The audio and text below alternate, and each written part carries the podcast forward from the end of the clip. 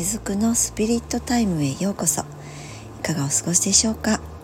この放送は看護師でありスピリチュアルケアラーしずくがあなたのハートに直接お届けする声のサプリです。自分と仲良くなって自分らしく生きるためのマインドやセルフケアについてゆるりとお伝えしています。はい。ということで、えー、今日は5月5日え、うん、金曜日ですね、えー、子供の日ですね。はい、えー、ゴールデンウィークももう後半ですね。皆さんどのようなゴールデンウィークをお過ごしですか？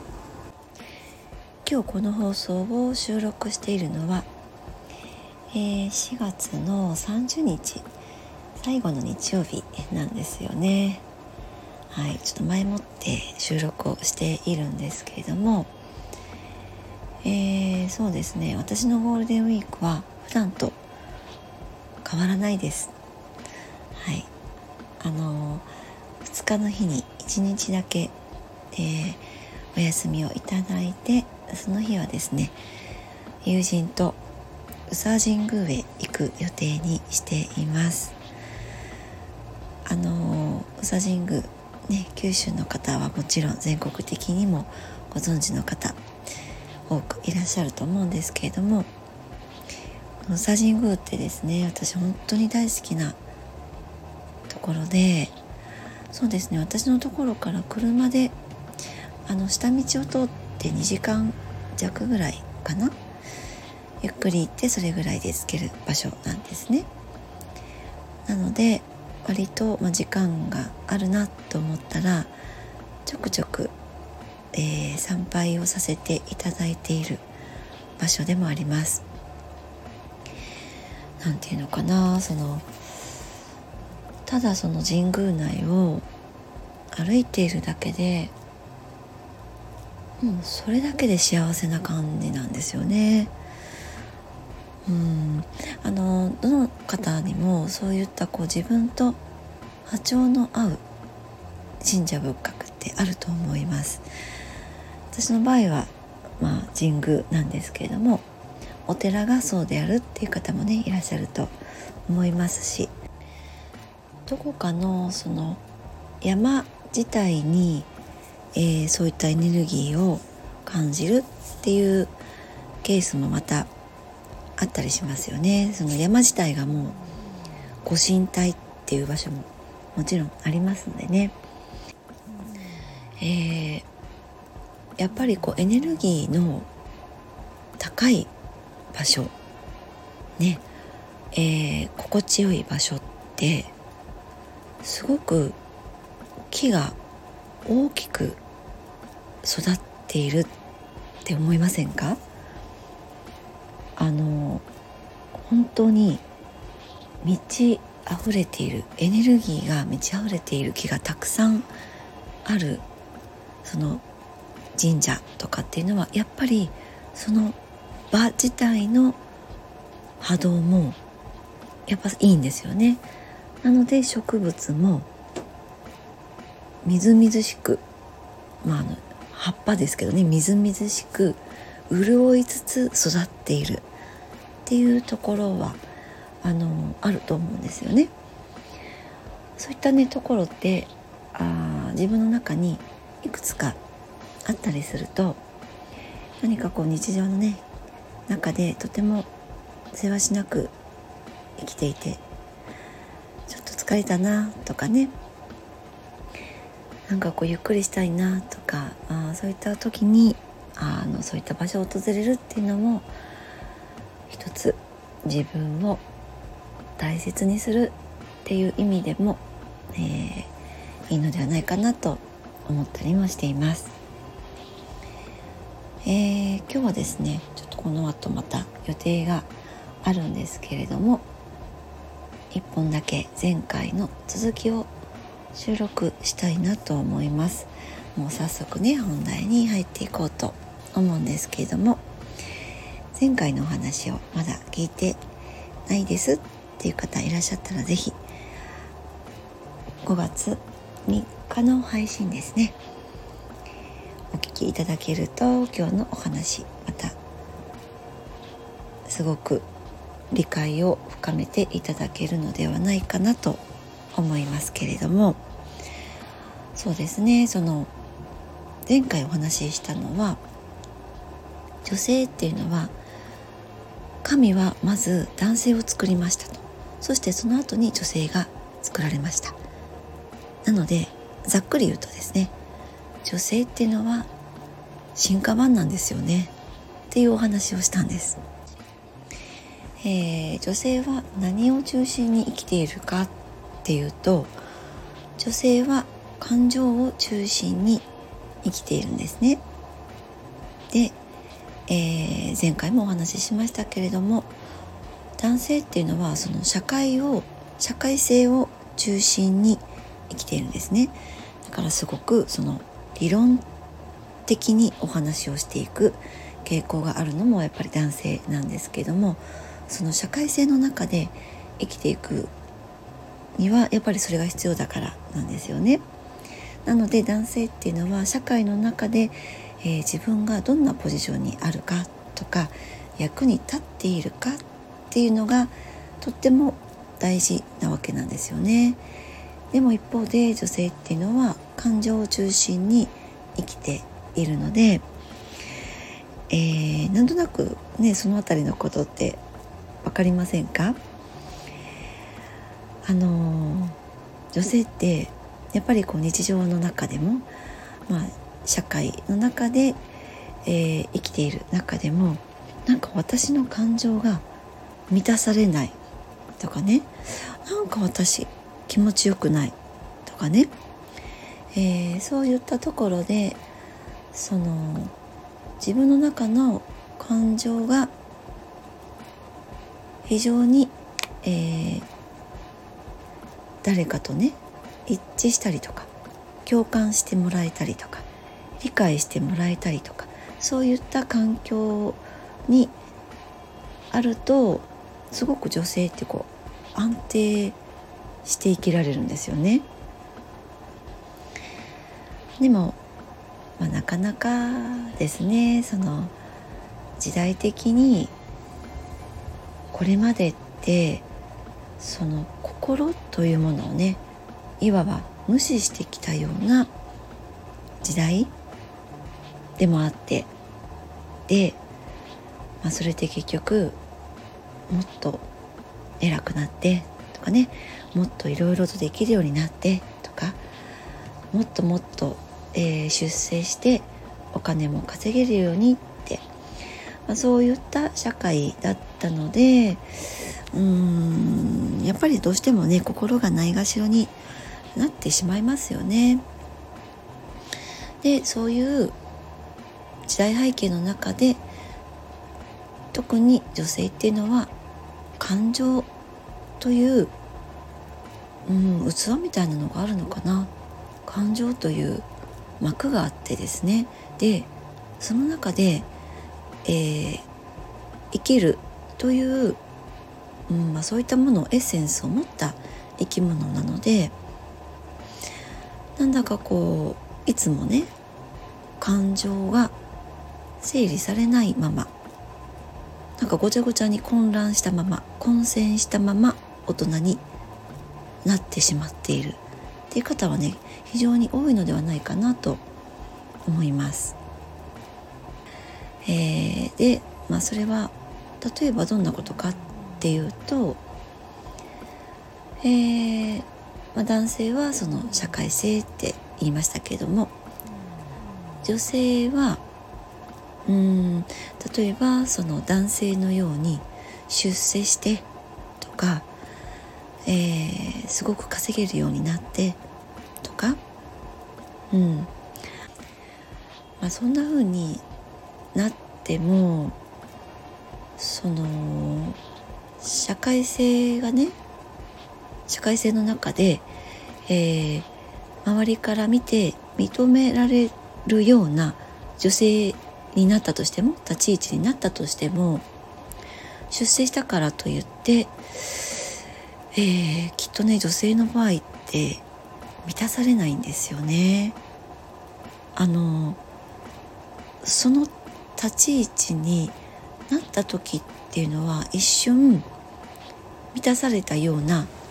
気にはなるんです本当にこれは気にはなるだけなんですよでも本当にそれは気のせいであって感情のところはね満たされていないんですよね。これはねあの本当にね私のこれまでこう勤めてきた職場の中でもやっぱりそういった女性っていうのを何人か見てきて私自身もそういった経験もまたあるんですけれども、まあ、本当にねそういったのが女性なんですね。あのどんな立ち位置になって、まあ、ちょっとこう出世するようになったとしても、えー、空虚な感じです。うんなんか責任ばっかり重くなっちゃってなんかもっとしんどいじゃないかみたいな感じですよね。えー、もうこんな私を誰かだ、うん、慰めて抱きしめてよってね、まあ、そんな感じにもなってくるんですよね。まあかといってもちろんその男性がね感情がないかっていうとそういうわけでもないんですよ。そうではないんです、うん、ないんだけれどもより、えー、女性の方が感情を中心に生きているっていうことなんですね。えー、なのでうんその気持ちを分かってくれる男性とか気持ちを分かってくれる人話をうん理解してくれる人っていうのをまあ、そういった人に対して心を開こうとするのが女性ですし安心もするわけなんですよね。だからやっぱりあの女性ってその安心感の中で生きていられることにとてもね幸せを感じる生き物でもあるのではないかなと思うんですね。男性がそうじゃないっていうわけではないんですよ。でも男性っていうのは本当に前へ前へ上へ上へというエネルギーで、えー、生きていく生き物なのでこれはねあの随分前にもね男性は登山をする生き物。女性は下山をすることで幸せになれる生き物っていう話をちょっとしたことがあるんですけれども。なのでうん女性と男性のその価値観の違いとか幸せ感の違いっていうのはその辺りにあるのではないかなと思うんですよね。えー、感情がですね特にその怒りとか抑圧もう特に抑圧ですよねえー、本当にその抑圧の中で女性は生きるしかなかったと思うんです。えー、もう本当にねそれを遡ってみたらもう本当に相当昔な時からだと思いますよ。もうどっから話したら私自身もどこから話したらいいかわからないくらい遡らないといけないほどいろんな感情をね、え抑圧してきた中で生きてきたなと思ったりしますけれどもね。皆さんどうですか？うん。えー、女性はそうですね。あのもともともともとはですね本当にね愛の存在なんです。愛の存在そのもの。もう女性の存在自体が愛なんですよ。えー、男性っていうのは力の存在です。うん。女性はもう愛の存在なので存在しているだけで愛を感じられるね本当にあの太陽のようによく言いますよねお母さんは笑っているだけで家族をね幸せにするんだとかって聞いたことのある方もいらっしゃるのではないかなと思うんですけどもやっぱりそのお母さんが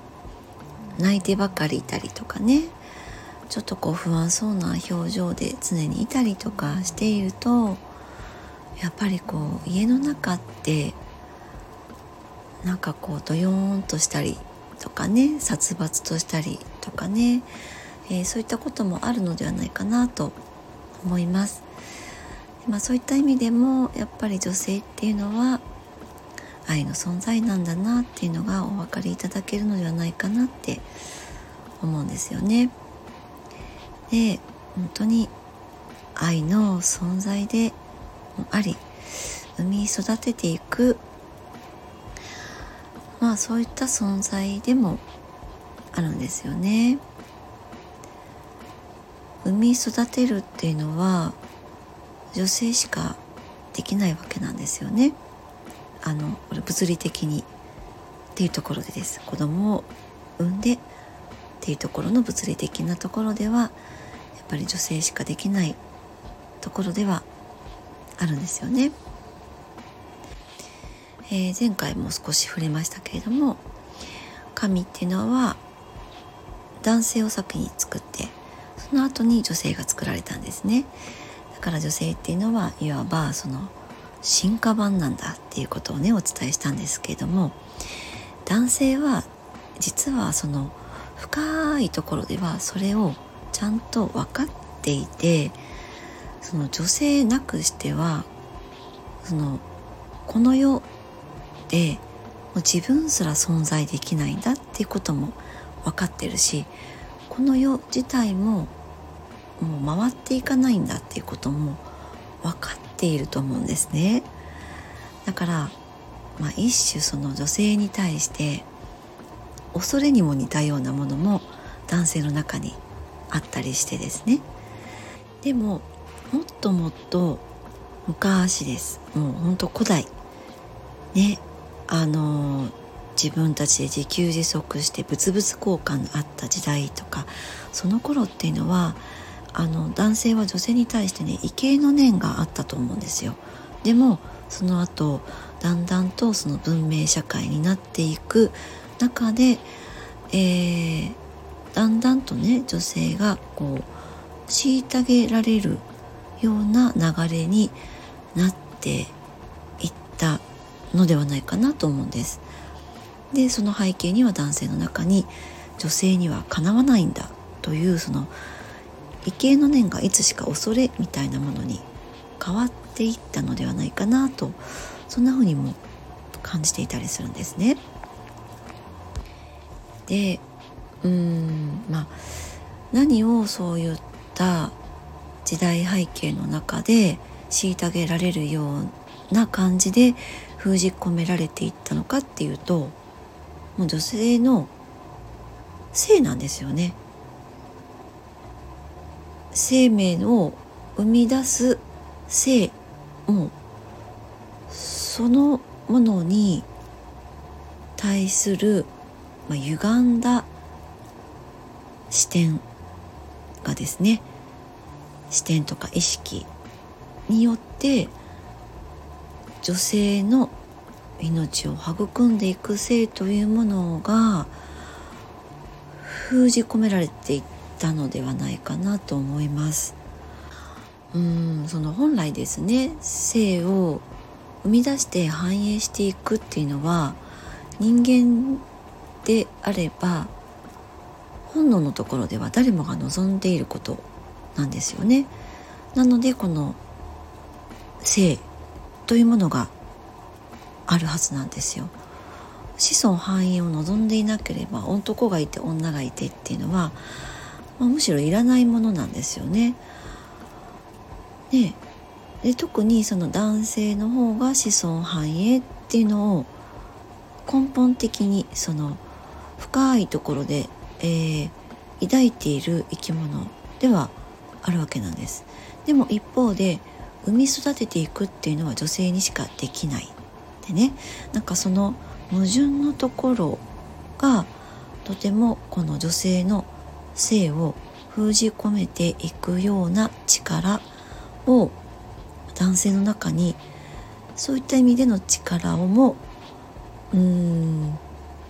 こう何て言うのかな植え付けていったのかな？ってね、えー、そんな風にも感じているんですけども。どうでしょうか？ちょっと今のところうまく伝わったかな？難しいですね。なかなか表現がですね。だからその本当に愛で、えー、生命がね人間が生まれていって誕生して産み育てていくっていうその愛のためのうん男女のまぐわいっていうものがですね、えー、いわばその快楽のためのまぐわいというものにすり替わっていてでその中で何かこう純粋にね私たちの存在存在そのものがもう存在しているだけで生命体として奇跡なんだとね美しいんだっていう感覚がだんだん本当にこうそぎ落とされていってしまっているっていうふうにも思うんですよね。だって私たちって誰もがその男女の快楽の果てに誕生している命ですよね。でそれも分かっていてでも一方で深いところでは本当は自分は愛そのものの存在なんだっていうのも知っているんですよだからここのねすごくなんかこう葛藤っていうものを人間は誰もが抱きながら、ま、生きていたりもするのですよね。だからね例えばこう木や花を見てねあ美しいなって思って同じ、まあ、生命体ですよね。でそれ美しいなってでそちらにもめしべとおしべがあってでそういうのも私たち学習しましたよね。でも自分も同じそのめしべとおしべのまぐわいの中で生まれた生命体で自分も美しいかって思うといやーって思ったりしませんか？そういった感覚もねあると思うんですよね。でそれっていうのは結局私たちの性の概念がねじ曲げられていてねあの学校の保健体育とかでもなんか習いましたよねその命の誕生とかそういう神秘的なところとかいうよりかはもう私がいつだったかな？中学校の頃には男女別々の教室でその保健体育を習ったりしてましたもんね。なんか今思うとすっごくそれ自体も違和感があるんですけれどもなんかもうこう生命が誕生するためのそういった行為っていうのが、えー、神秘的なものにもかかわらず卑猥なんだとそういった大人の概念のところで教育を受けていたんだなっていうのを今思えばねすごく感じたりもしますけれどもね、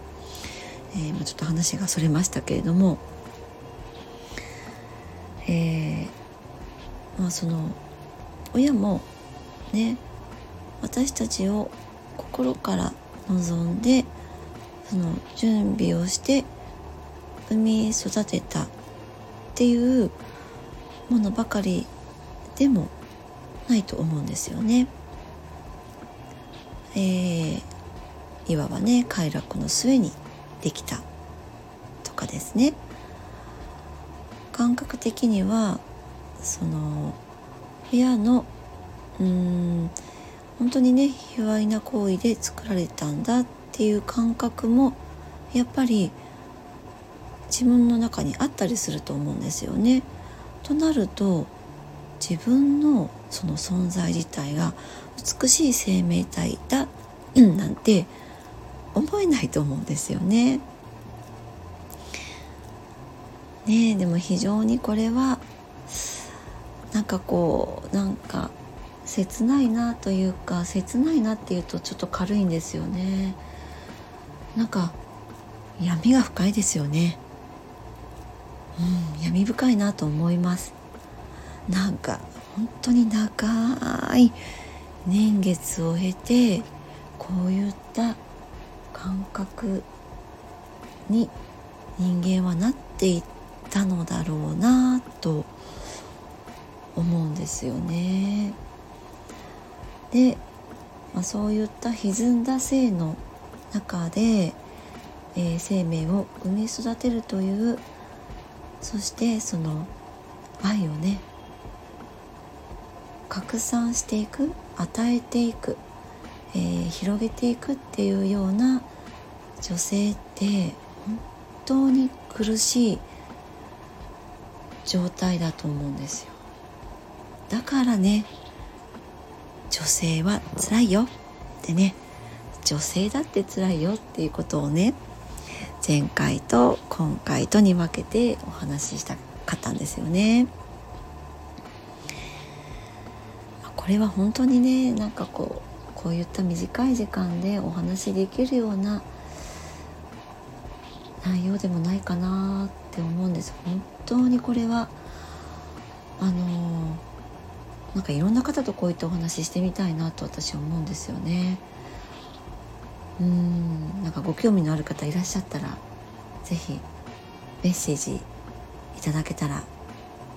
何かねそういった場所を設けられるといいですね。いいですねって私がそう思っているだけかもしれないんですけれどもでも本当にこれはこうこのね一人一人のそういった意識がちょっとずつでももしもねそういった、うん、歪んだ性っていう意識があるのであればそういったことを自覚していらっしゃる方がいるのであればそういった自覚がある人からちょっとずつあのー、意識改革がねここわれていくことによってもうそれだけで気づくだけでもねあの波動って変わっていくので一人一人のその波動が変わっていくことでもって、えー、地球全体の波動もまた変わっていくわけなんですよね。そうしていく中でその本当に人間がどうして地球に誕生したのかとか、まあ、そういったことにもうん大きな意味でねつながっていくと思っているんですよね。まあ、なのでまだまだこの現代っていうのは非常に歪められた性の中で、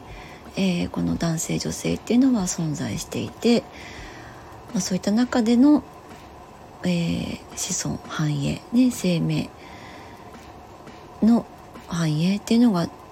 続けられていっていると思うんですね。でそういった中でやっぱり男性っていうのはその女性に対する恐れというものが深いところではあるのではないかなと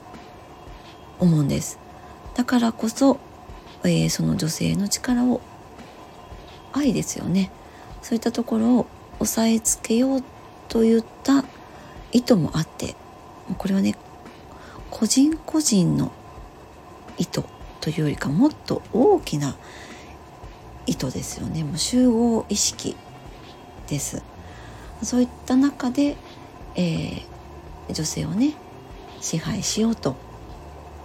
もうそういった中で女性が虐げられていくような立場であったりとか女性の性が売買されるとか、ま、そういった今もねありますよね。そういったのってね。そういうふうにえー、なっていってると思うんです。うん、まあなので本当にね女性って辛かったんですよ。ねなんかそのもっとね、えー、身近なところで言うと男性に気に入られようと振る舞ったりとかですね、まあ、そういうふうに私たちいろんなところで、えー、教わってきたと思うんですよ。なんかこう素を出さなくって、えー、女性らしくねちょっとこう三歩下がって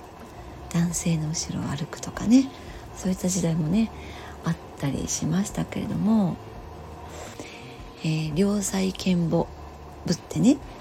いないといけなかったりとかですね。まあねそういう感じであの女性は本当にね苦しかったと思います。うん。えー、私もね、まあ、今はちょっともうシングルですけれどもあの嫁に行った時期もありました。で嫁になった時にはその嫁として自分の力をこう発揮しなければいけない。だからお客さんが来たらお茶を出すのは嫁の役割だとかね。そんな風な元旦那でもあったんですけどもそういうふうにこう何て言うのかな暗黙の了解みたいなものがね生まれていった時代だったからこそ、まあ、そういった時代もあったから女だって辛いんだよっていうことをねお話ししたかったわけなんですちょっと長くなってきましたね。で、えー、まあ、女性も社会進出っていうのがもう当たり前ですよね。なのでその女性が社会に出て働くっていうのはうーんもう当たり前のような世の中にもなってきていてなので女性って自分の中に男性性と女性性持ってますね、えー、陰と陽があります。もちろん男性も女性性男性性と両方持っているわけなんですけれども女性の場合って、えー、自分の中のその女性性と男性性の、まあ、その男性性の部分を社会に出ていくことで、えー、強化してきているわけなんですね。で、まあ、それがそのえー、強化しすぎてしまうとどうしても男性的になってその理論のもとでね理論的に物事を、えー、進めていってっていうふうにあの偏ってしまったっていうね。まあ女性は本当にあの多くいたりします。なのでまあそういう意味では、えー、陰と陽のバランスがえー、女性の場合っていうのはもう結構早い段階から、えー、取れるようになっていてですね。その男性に比べるとね。でもうーんまあその分、えー、感情的なところ気持ちの部分っていうのはまあ満たされないような状況の女性の方も実は多いのかなっていうのはね、え感じていたりします。えー、一方その男性はというと男性はやっぱりずっとこの社会の中で生きるっていうのをやってきて、えー、反対にですねその女性性男性の中の女性性その部分がまだまだこうしっかり育っていないのではないかなと感じていたりします。まただこれはですねうん世代によってもだいぶその差は、えー、開いてきているかなとは思うんですよね。もう極端な話この令和生まれの男性男の子ですね。っていうのはもう生まれながらにしてその辺りのバランスっていうのは取れた状態でえー、生まれてきている子たちがどんどん増えていってると思います。ああ私ぐらいの世代の男性の方っていうのはまだまだその、えー、そこのバランスっていうのはちょっとね取れていないのではないかなっていうふうには感じていたりするんですね。えー、例えばですねその今この世にある家とかですねあらゆる建物道路とかその形あるもの私たちが生きていく上で基本的なところでね必要なものって男性の力によって作り上げられたものが多いかなと思うんですね。それは建設の部分でもそうですけれどもその前の段階で計画を立てていくとかねとてもこう合理的に計画性を持って力でっていうね本当にその男性が作り上げてくれていっているものではあるわけなんですよね。でもまあそういったものだけではこれから先はその極端な話生きていけないっていうところにだんだんとその人間としての意識もっと言うと男性の意識が変わっていく世の中になっていくと思うんですね。だからまあそうなってくるとこれまでその受け入れてこなかった部分もたくさん受け入れていかなきゃいけないっていう風にはなっていくと思うんですよね。まあ、そういった流れの中で自然と今度は男性も、えー、陰と陽男性性と女性性っていうののバランスがまただんだんと取れていくようにはなっていくのかなと漠然とねそんな風に思っているんですね。まあ、そういった中でもしかしたらその男性の方から見るとショックと感じるようなね出来事も、まあ、目の当たりにするっていう方もねどんどん増えていくかもしれないですけれどもでもそうやっていく中でだんだんとこう調和が取れていってその今回2回にわたってお話をしてきましたけれども、えー、お互いのね性えー、に対する意識っていうのはもうそれすらもまた変わっていくのではないかと思うんですよね。えー、男性から見た女性女性から見た男性まあそれがうんもう相手を自分と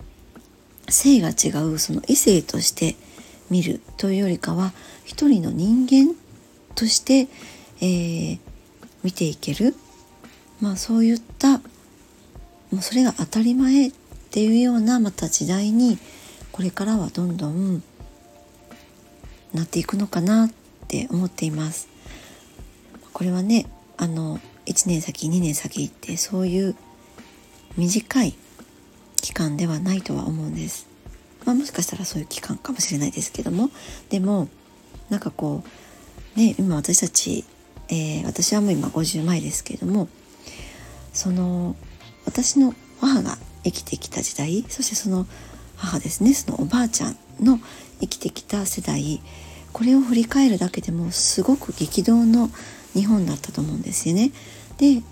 えー、それがだいたい遡ったら100年ぐらいの間にこれだけのことが起こっているわけなんです。ということはやっぱり人間の意識がそのすごく何か